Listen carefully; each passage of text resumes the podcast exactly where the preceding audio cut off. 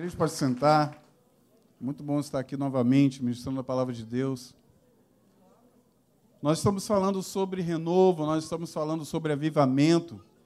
Nós vamos estar continuando a falar sobre isso. E é necessário que nós venhamos a entender o que realmente significa avivamento.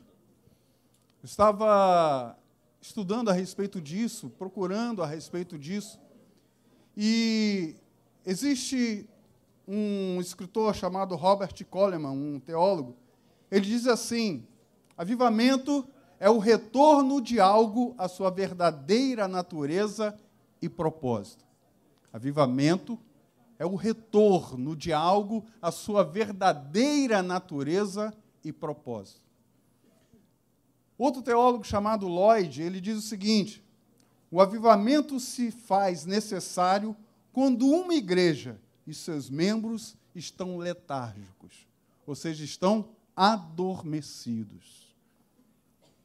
E o dicionário Aurélio, que todo mundo aqui com certeza conhece, diz que avivamento é trazer novamente a vida. Trazer novamente a vida. Queridos, entendendo esse conceito, entendendo isso que a palavra, de, a palavra nos fala, entendendo isso que os estudiosos nos dizem, nós começamos a entender que avivamento é trazer a vida, trazer algo que estava morto. E todos nós aqui, de certa forma, já passamos por algum avivamento. Passamos, às vezes, por um avivamento profissional, quando hoje, talvez algum aqui que esteja trabalhando naquilo que sempre sonhou, esteja feliz no seu trabalho. Tem alguém aqui assim? Glória a Deus. Então, queridos, você passou ou está passando por um, um avivamento profissional. Você está feliz naquilo que você faz, você está feliz com isso que você realiza. Existem outros avivamentos, não só profissionais, existe também o, o avivamento emocional. Nós, às vezes, aí, quem está solteiro, levante a mão. Ó, tem uma opção de solteiros aí. E os solteiros, quando acham a sua cara metade, como diz aí, é, acha a sua cara metade e ali noiva, casa, queridos, é o momento mais feliz do mundo. Onde nós passamos a ser completos, nós passamos a ser inteiramente felizes. Quem já é feliz aí com seu cônjuge, levante a mão. Glória a Deus. Você passou por um avivamento emocional.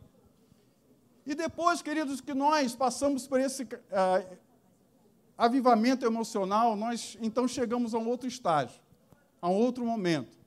Porque geralmente os casais têm filhos. E o sonho de cada pai se eu perguntar aqui, o sonho de cada casal que tem filhos é ver os seus filhos crescendo, sendo pessoas de bem e prosperando na vida. Não é isso? Amém? Quantos de vocês já viram isso? Já conseguiram ver isso na sua vida? Amém.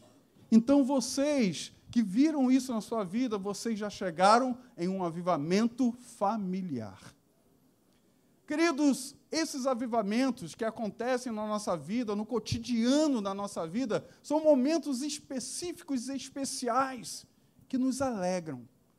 Mas existe um outro avivamento, e é desse avivamento que eu quero falar hoje, que é o avivamento espiritual.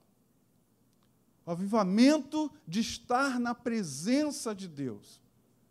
Nós vimos, nós não vamos falar sobre a história do avivamento no mundo, é muita coisa para se falar a respeito disso, mas nós vamos falar de alguns avivamentos que aconteceram na Bíblia, ou tentativas de avivamento.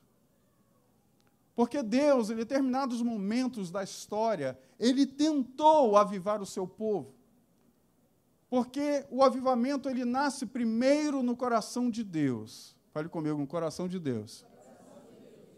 Mas é necessário que do coração de Deus ele consiga achar pessoas que estejam disponíveis para que, para que esse avivamento aconteça. Pessoas disponíveis para que isso aconteça. Deus, querido, ele levanta pessoas para que passe por esse avivamento com um propósito: testemunhar das grandezas de Deus, testemunhar das grandezas do Senhor. O primeiro avivamento que vemos acontecer na Bíblia está lá em Êxodo 19. Abre a sua Bíblia, ou coloque aí para mim. Êxodo 19, a partir do versículo número 3. Hoje eu vou ser bem rápido. Pode ficar tranquilo. Acho que oito e meia a gente termina, na, na boa. Tá bom, tá? Tá ótimo. Êxodo 19, a partir do versículo de número 3. Diz assim a palavra do Senhor: Logo Moisés subiu ao monte para encontrar-se com Deus.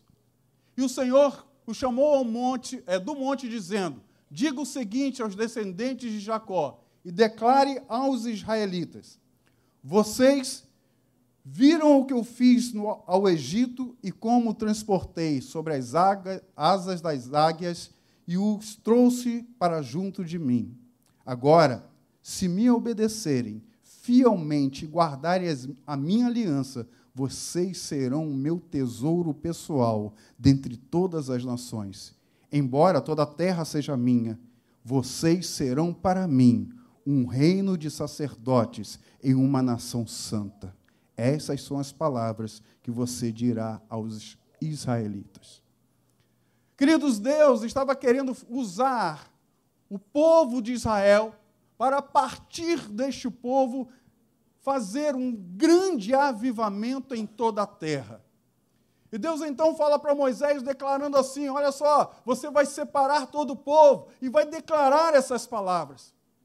Que se o povo decidir me obedecer, decidir andar comigo, ser fiel em cada coisa que eu declarar, este povo, este povo, será propriedade exclusiva minha será a menina dos meus olhos. Esse povo será o meu tesouro peculiar. Queridos, eu não sei se você entende o que significa ser tesouro peculiar de Deus.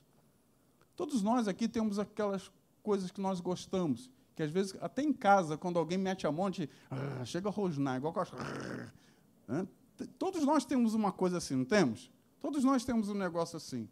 Então, ser tesouro, isso é o seu tesouro peculiar. Deus, Ele quer, Ele queria fazer nesse momento Israel o seu tesouro peculiar. Se alguém tentasse tocar Israel, Deus iria para cima dele, não, não deixaria que nada acontecesse. Nada acontecesse. Então, queridos, Deus fala isso para Moisés, e Moisés, então, a pedido de Deus, consagra todo o povo, coloca o, to povo todo preparado para um momento especial, onde Deus ia se apresentar ao povo. Porque até então, queridos, Deus falava com Moisés e Moisés falava com o povo. Mas Deus não queria isso. Deus queria falar com cada um individualmente. Deus não queria ser Deus de Israel. Deus queria ser o seu Deus, seu Deus pessoal, o seu Deus particular. Deus queria ser o seu Deus. Está contigo, face a face contigo, a cada momento e instante. Este era o desejo do Senhor. E Moisés então prepara todo o povo, faz tudo isso acontecer. Então, chega um determinado momento onde isso iria acontecer este momento iria acontecer. Mas, queridos, lá no Antigo Testamento, quando nós vemos Deus se apresentar, ele não se, apresenta de uma forma tranquila, como nós vemos Jesus Cristo apresentando-se no Novo Testamento. Deus, quando se apresentava, se apresentava com trovões, com sons de trombeta, com ventos fortes. Era assim que Deus se apresentava. E não foi diferente. Não foi diferente. Todo o povo estava reunido ao pé do Monte Sinai para ver Deus, para estar com Deus. E Deus então se apresenta. Agora, no, vers... no Êxodo 20, no versículo 18, a partir do versículo 18, diz assim: Vendo-se o povo diante de trovões e dos relâmpagos, e do som da trombeta e do monte fumegando, todos tremeram assustados e ficaram à distância. Entenda, queridos, que Deus queria que eles se aproximassem. Mas por causa de toda essa voz de Deus, de todo esse barulho, eles ficaram com medo e ficaram à distância. Eles não chegaram próximo, eles ficaram com medo. Ficaram lá, bem distantes. E então disseram a Moisés: Fala tu mesmo conosco, que nós ouviremos. Mas que Deus não fale conosco, para que não morramos. Moisés disse ao povo: Não tenham medo. Entendam, queridos, o que estava acontecendo. Moisés sabia o que Deus estava pronto para fazer com esse povo.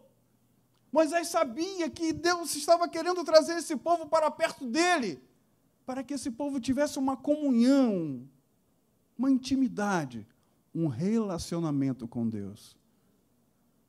Mas o povo, por causa do barulho, por causa de todo o som, eles se afastaram e disseram: Olha, Moisés, não, nós não queremos. Fale você com Deus. Você já está acostumado a ouvir a voz de Deus, você já está acostumado a ficar no meio de trovões, no meio de todo relâmpago. Você já está acostumado, continue lá. Fala você, fala você com Deus, e nós ouviremos o que você falar, porque sabemos que você será o porta-voz do Senhor. Continuando o versículo 20, Moisés diz ao, ao povo: Não tenham medo Deus veio prová-los para que o temor do Senhor esteja em vocês e os livre de pecar. Mas o povo permaneceu à distância, ao passo que Moisés aproximou-se da nuvem escura em que Deus se encontrava. Naquele momento, então, queridos, algo aconteceu. O povo rejeitou a intimidade com Deus. O povo rejeitou ter essa intimidade mais presente com Deus. Porque o intuito do Senhor era fazer com que Israel, nesse momento, se tornasse não um sacerdote, mas uma nação de sacerdotes. E o sacerdote é aquele responsável em trazer Deus ao povo e levar o povo até Deus. As pessoas do mundo inteiro, quando fossem adorar o Senhor, iriam até Israel para aprender como louvar, como adorar a Deus, como ter essa intimidade com Deus.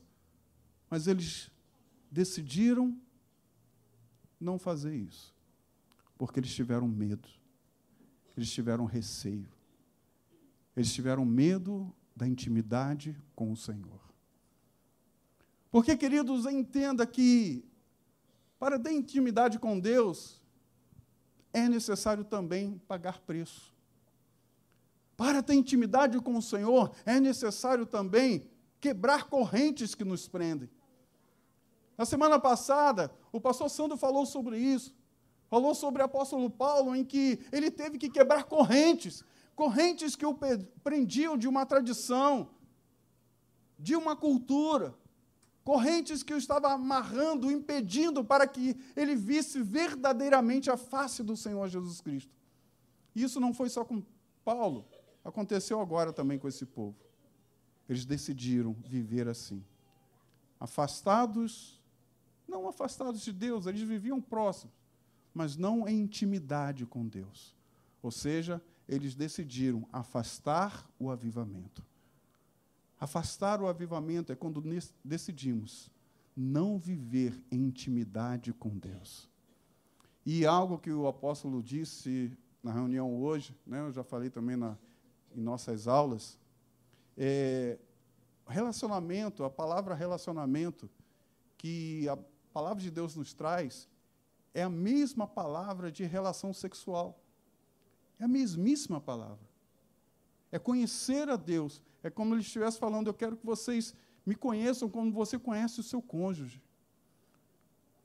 Quando marido e mulher se unem para ter relação sexual, queridos, quer dizer, na época lá do apóstolo talvez era assim, mas agora não, né? Fica todo mundo assim nu, né? Naquela época talvez tinha aquele lençol com buraco no meio, essas coisas assim, né? Mas hoje, não. Você se diz, não se despe para sua esposa, sim ou não? Sim ou não? E, uma, e a esposa se deste para você, sim ou não? Então vocês se conhecem. Se conhecem cada canto do seu corpo. E é assim que Deus quer se fazer conhecido. Deus quer te conhecer assim. Uma intimidade profunda. Uma intimidade profunda. Mas eles decidiram fazer, é não fazer isso. Mas houve outro momento também, em que o Senhor Deus, ele veio trazendo o povo para estar com ele, até um determinado momento onde Jesus Cristo veio se fazer homem e viver no nosso meio. Deus ele decidiu estar conosco. Eles não queriam ouvir Deus no meio de trovões, eles não queriam ouvir Deus no meio do, do alarido, eles ficaram com medo. Então Deus ele veio preparando o povo até um determinado momento, onde Deus não iria se apresentar mais com trovões, nem com fogo, nem com alarido. Deus iria se apresentar de uma forma branda, através do seu Filho, Jesus Cristo. Abra sua Bíblia agora, em João capítulo 1.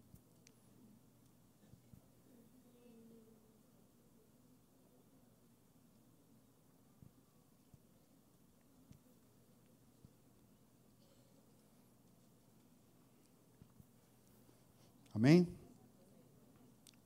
A partir do versículo 1 diz assim: Num princípio era aquele que é a palavra. Está falando de quem? Show, Jesus. Ele estava com Deus e era Deus. Ele estava com Deus no princípio. Todas as coisas foram feitas por intermédio dele. Sem ele, nada do que existe teria sido feito. Nele estava a vida, e esta era a luz dos homens. A luz brilha nas trevas, e as trevas não a derrotaram. Surgiu um homem enviado por Deus chamado João. Ele veio como testemunha para testificar acerca da luz, a fim de que por meio dele todos os homens cresçam. Ele próprio não era a luz, mas veio como testemunha da luz. Estava chegando ao mundo a verdadeira luz que ilumina todos os homens aquele que é a palavra estava no mundo, e o mundo foi feito por intermédio dele, mas o mundo não o reconheceu. Veio para os que eram seus, mas os seus não o receberam. Contudo, os que o receberam, aos que creram em seu nome, deu-lhes o direito de se tornarem filhos de Deus. Aos que não nasceram por descendência natural, nem pela vontade da carne, nem pela vontade de algum homem, mas nasceram de Deus. Novamente, Deus, ele vem ao mundo, se expressa e tenta, através de Jesus Cristo, realizar um avivamento. Novamente com o povo judeu, novamente com os israelitas, novamente com os hebreus. Mas esses hebreus, eles negaram Jesus Cristo, eles não quiseram recebê-lo. E a partir desse momento, Deus então muda todo o seu processo. E ele deixa de tratar com Israel e passa a tratar com um povo específico. Com um povo que decidiu crer em Jesus. Será que eu estou falando para ele hoje? Deus decidiu tratar com um povo específico. Não um povo que foi colocado para aprender. Não um povo que foi forçado a aprender. Não um povo que foi forçado a estar ali na presença de Deus, mas um povo que decidiu estar na presença de Deus. Um povo que decidiu mergulhar no Senhor. E a partir desse povo que decidiu estar verdadeiramente na presença de Deus, é a partir deste povo que o avivamento aconteceria. E aconteceu. Queridos, nós vemos então um momento específico onde esse povo que decidiu estar na presença de Deus, esse povo acontece o avivamento e a gente vai falar sobre isso. Todos nós conhecemos essa história. Ouvimos falar desse povo que estava seguindo a Jesus Cristo até o momento em que Jesus Cristo é crucificado, e ele então, esse povo, ele se esconde com medo dos romanos, com medo dos fariseus, com medo de todos os governantes da época que estavam perseguindo aqueles que eram do caminho, como já foi falado aqui. Eles estavam lá escondidinhos, escondidos. Até o momento em que Jesus Cristo, ao terceiro dia, ele ressuscita no meio dos mortos e aparece para eles e diz: Paz seja convosco. Nesse momento, Jesus Cristo sopra sobre eles o Espírito Santo, eles são selados, porque a partir verdadeiramente daquele instante é que eles creem que Jesus Cristo é não só um Messias, não só um grande profeta, é nesse momento que eles entendem que Jesus Cristo é o Senhor e Salvador.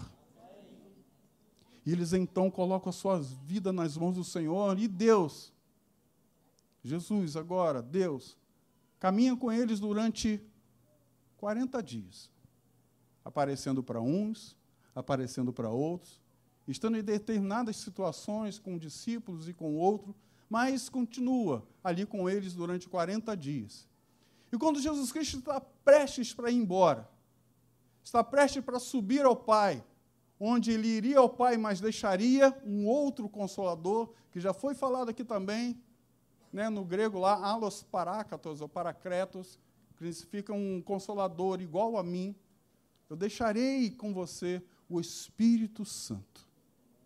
E Deus, em, na pessoa de Jesus, faz essa promessa. Nós vemos lá agora, em Atos capítulo 1.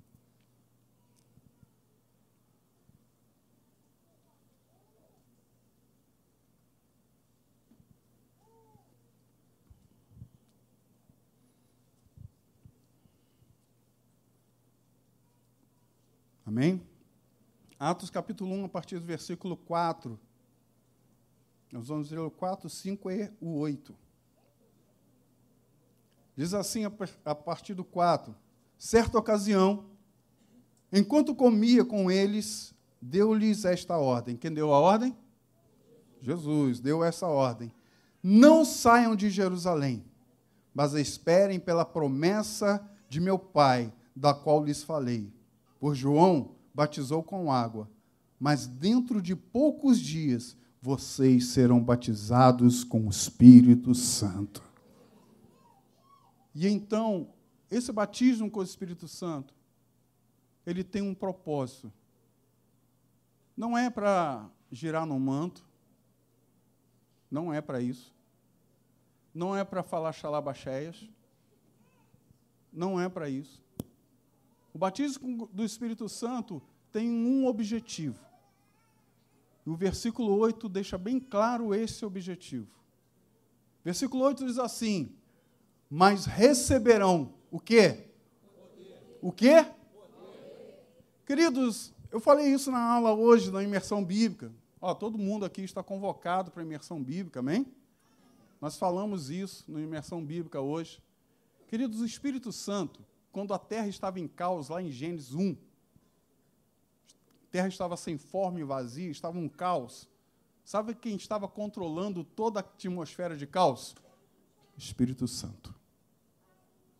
Imagina, queridos, a terra girando em caos e o Espírito Santo pairando sobre a face das águas, fazendo com que a terra começasse a parar aquele caos, começasse a parar toda aquela agitação que ali estava.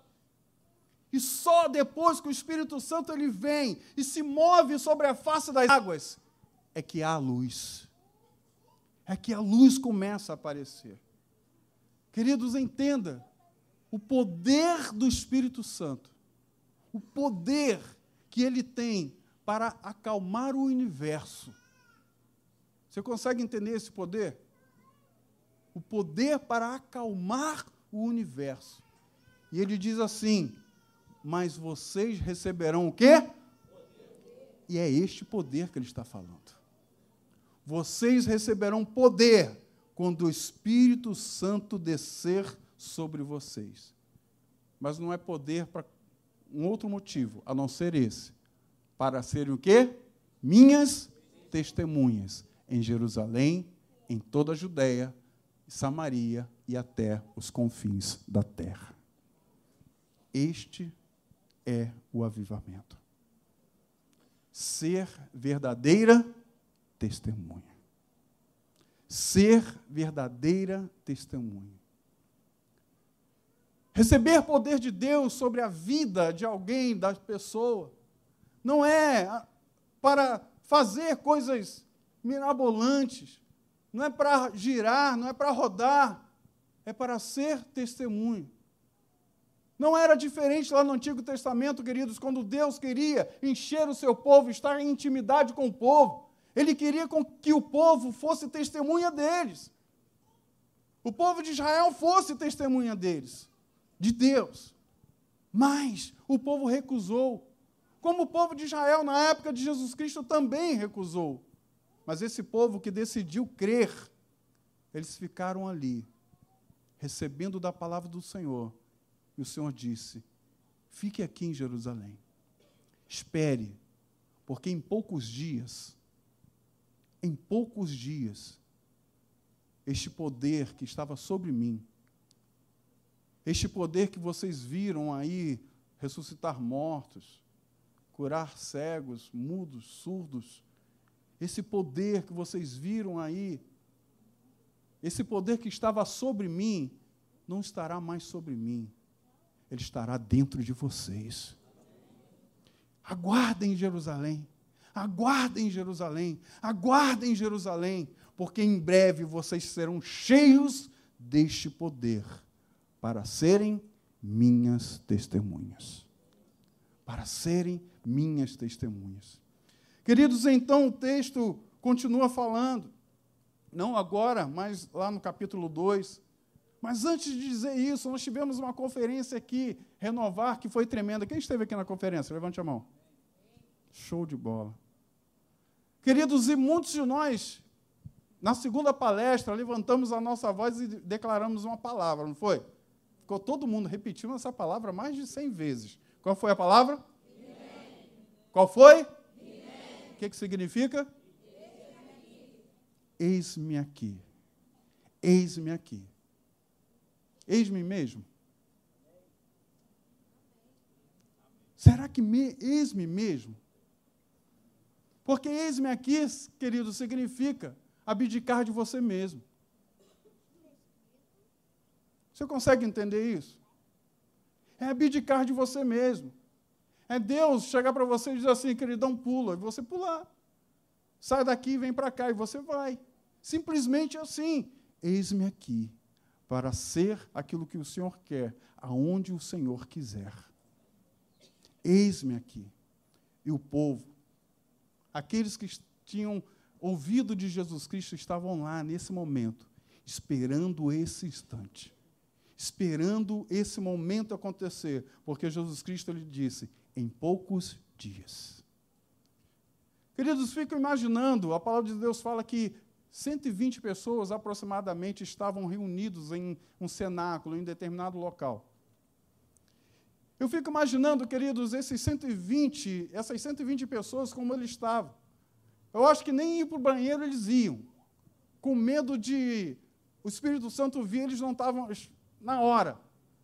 Porque, da mesma forma que Jesus Cristo entrou na casa lá quando eles estavam, pela porta dentro, sem, pela parede, sem abrir porta, eles não sabiam como o Espírito Santo viria. Se o Espírito Santo seria uma pessoa, eles não sabiam. Eles não tinham ideia. Eles só tinham uma promessa: o Espírito Santo virá e vai encher cada um de vocês de poder. E eu fico imaginando aqueles 120 lá, orando, clamando ao Senhor. E diz assim a palavra de Deus, em Atos 2:1. Por incrível que pareça, a gente já está chegando no final. Eu falei que ia ser curtinho. Atos 2:1. Diz assim: Chegando o dia de Pentecostes, estavam todos reunidos num só lugar. Só isso. No dia de Pentecostes, estavam todos reunidos num só lugar. Queridos, quando nós paramos para ver o que este reunidos em só lugar significa, Não é simplesmente um grupo de pessoas que estavam sentados ouvindo alguém lindo e maravilhoso como eu pregar. Com essa barba linda, esse cabelo aqui, ó, especial. Não é, queridos. Amém? Isso aí, Carlinhos, glória a Deus. Alguém tinha que falar isso. Não é que era minha esposa, está aí para falar amém também? Não, é, ferrou. Mas ela está tá bebendo água. Né? Depois ela fala, ela vai entrar gritando ali, amém, amém. Mas, queridos, não era isso. Eles não estavam em, reunidos em um lugar, vendo o nosso lindo apóstolo ministrando a palavra ou pregando. Não estavam ali para ver Bruno cantando. Não estava para ver o pessoal da dança aqui adorando ao Senhor. Eles não estavam ali reunidos para isso. Eles estavam reunidos com um propósito: receberem o Espírito Santo de Deus. E para que isso, Senhor, é, queridos, acontecesse, era necessário que aquele povo, aquele povo, estivessem clamando de forma ininterrupta. Estivesse clamando e buscando o Senhor incansavelmente. Fale comigo, incansavelmente. Você quer avivamento? Quem quer avivamento, levante a mão. Você está disposto a isso? A buscar o Senhor incansavelmente? Eles estavam ali, queridos. Eles ficaram clamando ao Senhor durante dez dias. Dez dias. Clamando incansavelmente. Buscando o Espírito Santo incansavelmente. Incansavelmente. E outra. Estavam reunidos em um lugar. Fala também de unidade de propósito. Unidade de propósito. Queridos, isso é uma das coisas mais importantes que existem dentro de um grupo unidade de propósito. É bem interessante nós falarmos sobre isso. Lá em Gênesis capítulo 11, quando eles estavam construindo a Torre de Babel, todo mundo conhece essa história? Houve um determinado momento em que o povo estava tão unido, estavam unidos em um propósito tão intenso, que Deus, Deus, olha só, Deus ele diz assim: olha, vamos descer e parar com esse negócio que eles estão fazendo. Vamos acabar com isso. Porque esse povo que está lá, eles são um só. E se nós não acabarmos com isso, nem nós vamos conseguir impedi-los. O texto fala isso. Vai lá em Gênesis 11 e lê. Nem nós vamos conseguir impedi-los. Você consegue entender o que a união de propósito faz? É claro que essa união de propósito era do lado do mal, era para coisas ruins. Imagine quando o povo de Deus se reúne em, em unidade de propósito. Você consegue entender o que pode acontecer quando isso acontece? Quando o povo se reúne em unidade de propósito? E eles estavam ali em unidade de propósito. Eu não sei se você já conversou com o seu apóstolo. A nossa igreja aqui não é tão grande. E existem outras igrejas que a pessoa vai agendar para conversar com o apóstolo e só fala dois anos depois, né? Acho que era igual o pessoal lá no Moisés, que é, o pessoal querendo falar com Moisés na época. Mas aqui não, todos nós temos acesso. Eu tenho mais acesso que todo mundo. tá? Ué, fazer o quê? Né? né? Tá com o microfone na mão tem um poder. Né? Então, queridos, eu, eu tenho acesso, estou quase todo dia com ele. Mas, com certeza, todos vocês aqui, quem aqui já conversou com o apóstolo? Levante a mão. Só? Ninguém mais?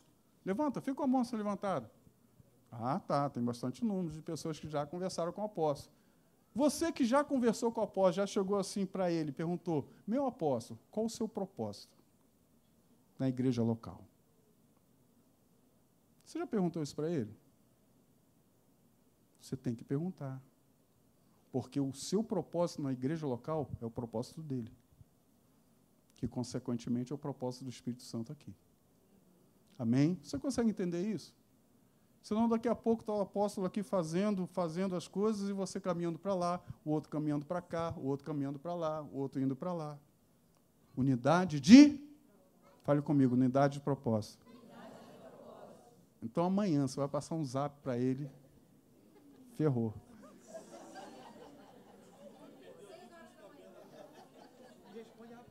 Já bota aquelas, perguntas, aquelas respostas prontas. Meu propósito é. é.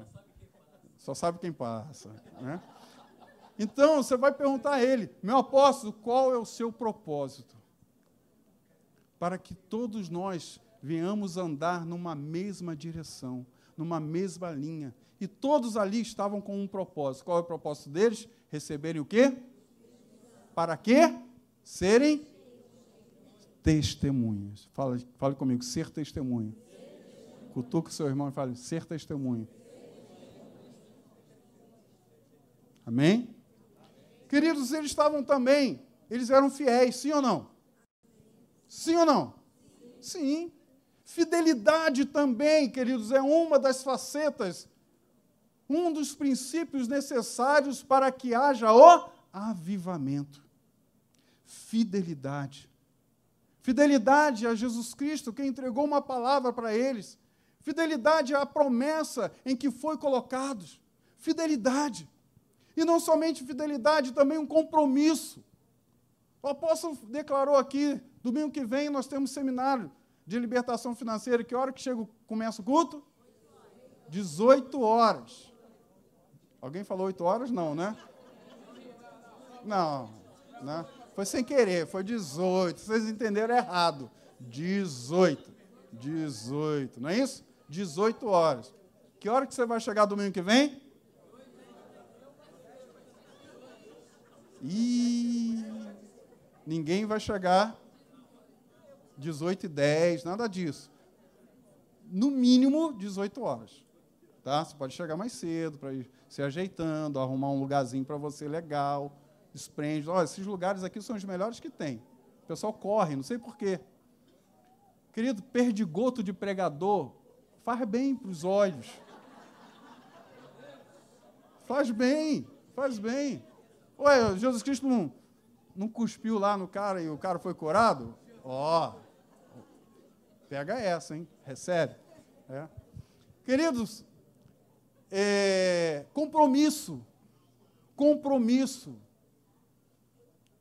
A palavra do Senhor, ela declara que nós que fomos chamados para um exército, nós não nos embaraçamos mais com as coisas dessa terra. O Senhor deixa isso bem claro. Aquele que se alistou para essa campanha não fica confundido mais com as coisas do mundo. Agora, somente para as coisas do reino. A sua vida é o reino. Fale comigo, a minha vida é o reino. E tem que ser assim, querido. Tem que ser assim. Eu sei que é legal se divertir, fazer uma opção de coisa. Eu sei que é, é muito bom os prazeres que o mundo pode oferecer. Se não fosse bom, ninguém ia para eles. Mas uma coisa que nós temos que entender é que os prazeres terrenos, é, queridos, pouco tempo, isso não existirá mais mas a eternidade com o Senhor vai existir para nós. Você sabe o que significa eternidade? Queridos, é muito tempo. Eu costumo declarar a eternidade como se você estivesse numa praia e pegasse um grãozinho de areia. O grãozinho de areia é aquilo que você vai viver aqui. E o resto da praia é eternidade. Ok? O que, que você decide? ganhar esse grãozinho de areia ou a praia inteira? Então, joga fora o grãozinho de areia e fica com a eternidade. Amém? É isso que nós temos que entender, mergulhar nisso. Então, queridos, é necessário ter compromisso. Compromisso com a sua igreja local, compromisso com as agendas, compromisso com os momentos de oração, orações, compromisso, compromisso compromisso. E outra coisa muito importante, eles estavam ali em obediência a Jesus Cristo.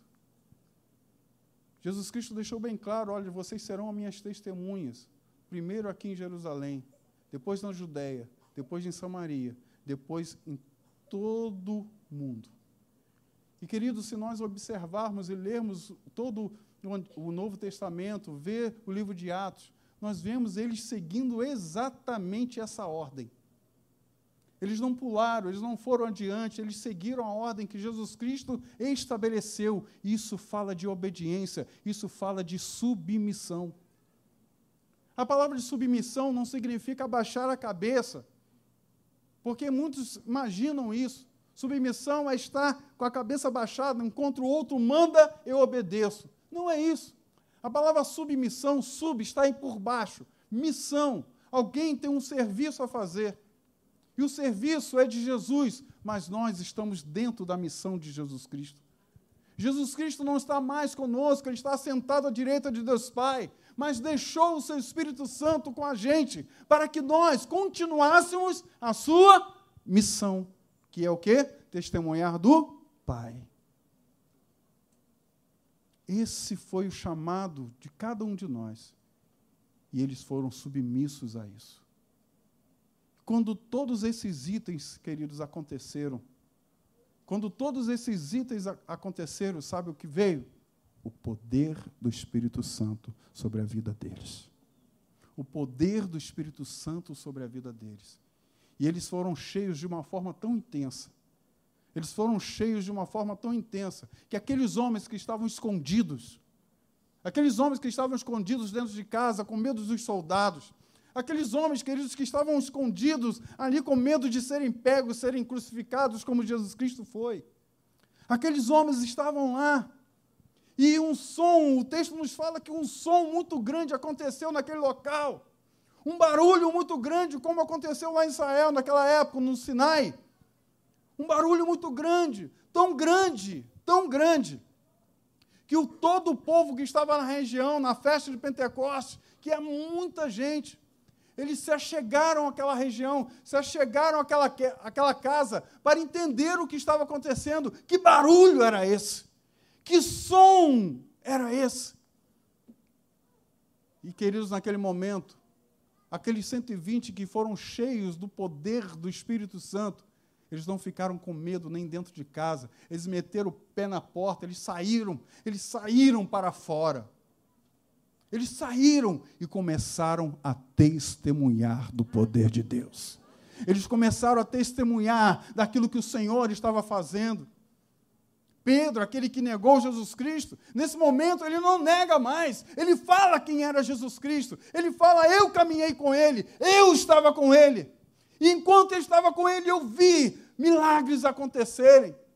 E ele deixou uma palavra, ele deixou uma palavra para cada um de vocês. E Pedro, com ousadia, pelo poder do Espírito Santo, ele ministra aquele povo e a palavra nos fala que naquele dia, olha só o que acontece: aproximadamente 3 mil pessoas se convertem a Jesus Cristo. 3 mil pessoas. 3 mil pessoas. Você queria estar lá nesse, nesse dia, sim ou não? Você queria estar lá nesse dia? Eu quero dizer para você, queridos, não precisa estar lá. O Senhor quer fazer um avivamento aqui hoje. O Senhor quer fazer um avivamento agora, aqui na nossa vida. Será que isso vai acontecer? Será que esse avivamento vai acontecer? Será que estamos realmente com esses princípios em nossa vida para que isso realmente aconteça?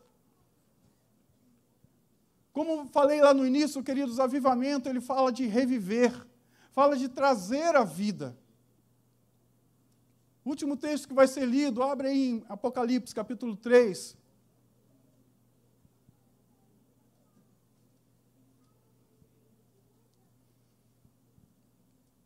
Versículo de número 14.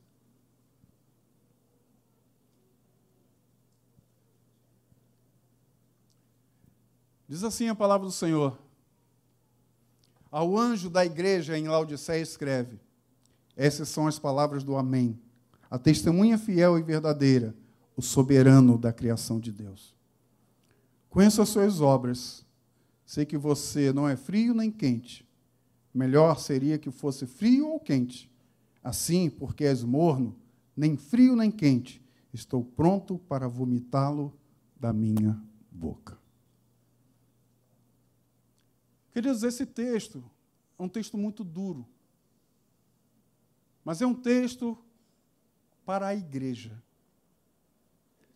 A igreja de Laodiceia, sim, foi uma igreja local que existiu nessa cidade. Laodiceia era uma cidade muito rica. Muito rica. Uma cidade também que tinha dentro do seu seio legisladores e tantas outras coisas. Mas eles eram muito ricos. Ao ponto, queridos, de fazerem é, aquedutos para trazerem águas para as suas cidades. Porque, infelizmente, lá em Laodiceia não tinha uma água de qualidade. Então, eles fizeram para essa cidade aquedutos. Aquedutos trazendo águas termais de um determinado local, e o aqueduto trazendo águas frias de outro local.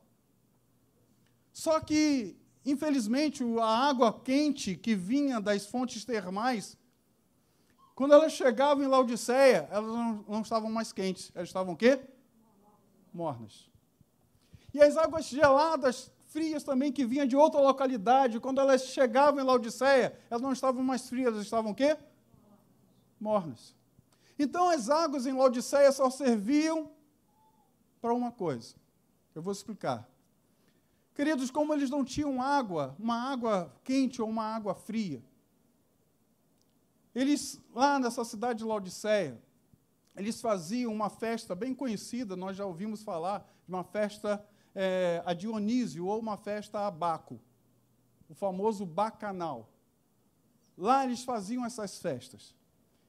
E a festa de Baco ou Dionísio era uma festa, queridos, que é, era regada de muita comilância e muita bebedice. Muita, muita, muita, muita, muita. E, queridos, eles então, já que eles não tinham águas quentes nem águas frias, e só tinham essas águas mornas, essas águas mornas, quem já, já bebeu água morna? Já? É bom ou ruim? É. Então é muito ruim, né? Água morna.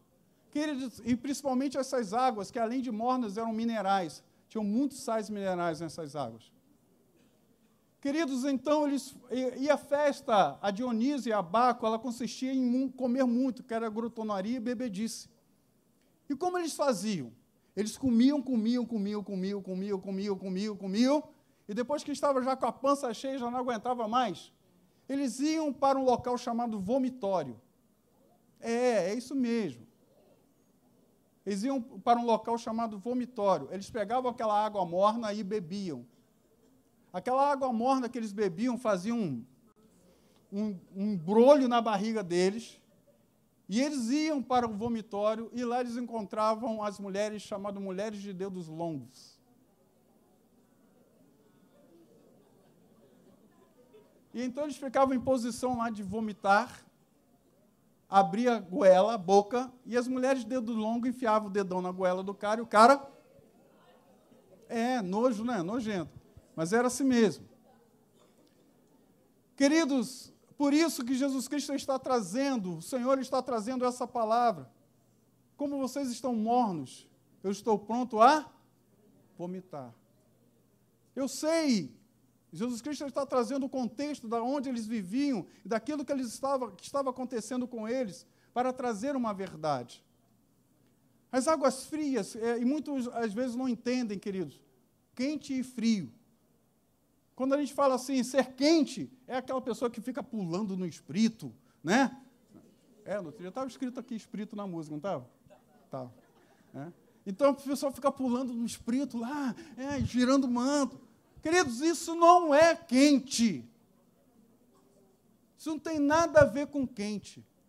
E a pessoa fala, e o frio então? Não, o frio é aquele cara que só fica sentado, o louvor está né, pegando fogo, está o Bruno lá suando, gritando, igual um desesperado, e está o, o cara lá. Isso é frio? Não. Querido, quente, ele tem algumas faculdades. Tem algum enfermeiro, médico aqui? Enfermeiro, né? Compressa de água quente serve para quê? Hã? Para massagear, para tirar dor, não é isso? Então entenda, queridos, que o quente ele serve para muitas coisas. Serve para preparar um alimento, serve para fazer muitas coisas. E o frio também. O frio, queridos, ele serve para conservar, ele serve para colocar um alimento que poderia estragar com facilidade, quando ele é colocado dentro do frio, ele consegue conservar. Então, queridos, entenda que o quente é aquele que é utilizado para curar vidas. O crente é aquele utilizado, queridos, para sarar. E da mesma forma, o frio é aquele utilizado também para conservar a palavra, para conservar a integridade da estrutura daquilo que Deus está entregando. Mas aquele povo ele não era nem frio e nem quente. Eles não faziam nada. Eles simplesmente estavam parados. Esse era o povo de Laodiceia, parado. Laodiceia, queridos, hoje não é um local, é um estado. É um estado de ser. E qual é o seu estado hoje? Quem você é? Você é quente? Ou você é frio? Ou você é morno? A sua vida tem feito diferença onde quer que você esteja? As pessoas te conhecem como crentes no Senhor Jesus Cristo, mas não um crente chato, um crente legal, que ajuda as pessoas, que fazem as coisas acontecerem. As pessoas têm conhecido Jesus Cristo através, não talvez da sua palavra, porque não é necessário, queridos, que você literalmente pregue Jesus Cristo para alguém. Um teólogo chamado Moody, e também Santo Agostinho, ele declara uma frase que eu acho fenomenal. Ele diz o seguinte: pregue sempre a palavra. Pregue sempre. Se necessário, use palavras. Porque nós não precisamos de palavras para pregar Jesus Cristo, porque a, própria palavra declara: vocês são a minha carta. Vocês são a minha carta, para que o mundo olhe para vocês e me vejam.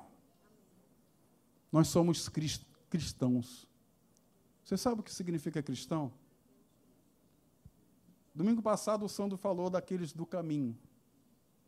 Depois, esses que são chamados do caminho, eles deixam de ser chamados do caminho e começam a ser chamados de cristãos.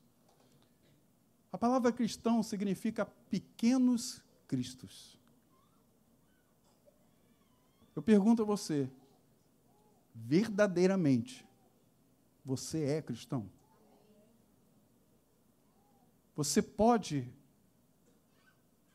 olhar para os olhos de qualquer um e dizer: eu sou cristão. Eu sou um pequeno Cristo. É, acho que foi sexta-feira. Sexta-feira eu fui no mercado e comprei pouquinha coisa. Estava lá no Guanabara de Niterói, se não me engano. E comprei pouca coisa. Aí estava querendo fazer macarrão em casa, comprei aquele sachêzinho de, de molho pronto, não tem? Aí comprei quatro negócios daquele, baratinho, 99 centavos. Né? Vou aproveitar, comprei quatro. E na hora de passar no caixa, tá, a menina passou no caixa lá, passou no caixa, aí eu olhei assim, né? Aí tinham três marcados. Aí o capetinha do lado falou assim, deixa passar. Deixa passar. Aí o anjinho, não, Jorge. Né? Não sei se você já viu algum desenho animado assim, mas estava literalmente acontecendo isso. Deixa passar. E eu olhei assim, querida, me desculpa, mas você passou só três sachêzinhos, são quatro. Aí olhou assim, olhou a fitinha, e é. Olhou lá, são quatro mesmo. Olhou para mim, tipo com a cara assim de, não estou te entendendo. Não estou te entendendo. Mas isso é Cristo em nós. Deus, Ele quer trazer um avivamento. Mas o avivamento, queridos, começa aqui dentro. Começa no interior, começa no nosso propósito, começa nas correntes que nós temos que quebrar, começa com todas essas coisas que nós temos que partir para viver realmente aquilo que Deus quer que nós vivamos ou nós vamos continuar na mesma coisa. O IBGE declara que aqui em São Gonçalo Nós somos mais, o maior, o maior número de crentes que existe quase no Brasil inteiro. É aqui em São Gonçalo. Você sabia disso? Mais de 50% da população de São Gonçalo é de evangélicos. Queridos, mas entenda: 120 pessoas, 120 pessoas mudaram o mundo. Eu não sei qual a população de São Gonçalo. Alguém pode, sabe, mais ou menos? Um milhão? Mais de um milhão? Vamos botar um milhão. Um milhão de habitantes. 50% de evangélicos são 500 mil habitantes. Se 120 fizeram esse estardalhaço no mundo, o que 500 mil estão fazendo hoje? Aonde está a igreja de Jesus? Quem, fria, quente ou morna? Querido, se Deus ele quer fazer alguma coisa nessa cidade, ele vai fazer. Que comece conosco aqui. Eu quero saber, o Senhor quer saber. Você está disposto a isso? Sim ou não? Você está exposto a isso? Você está disposto a viver esse renovo de Deus, a renovar a sua vida, a mudar as estruturas e se colocar na posição que Deus quer que você esteja. Você está disposto a levantar a sua voz e dizer Rinene hoje? Sim ou não? Sim. Então fique de pé em nome de Jesus.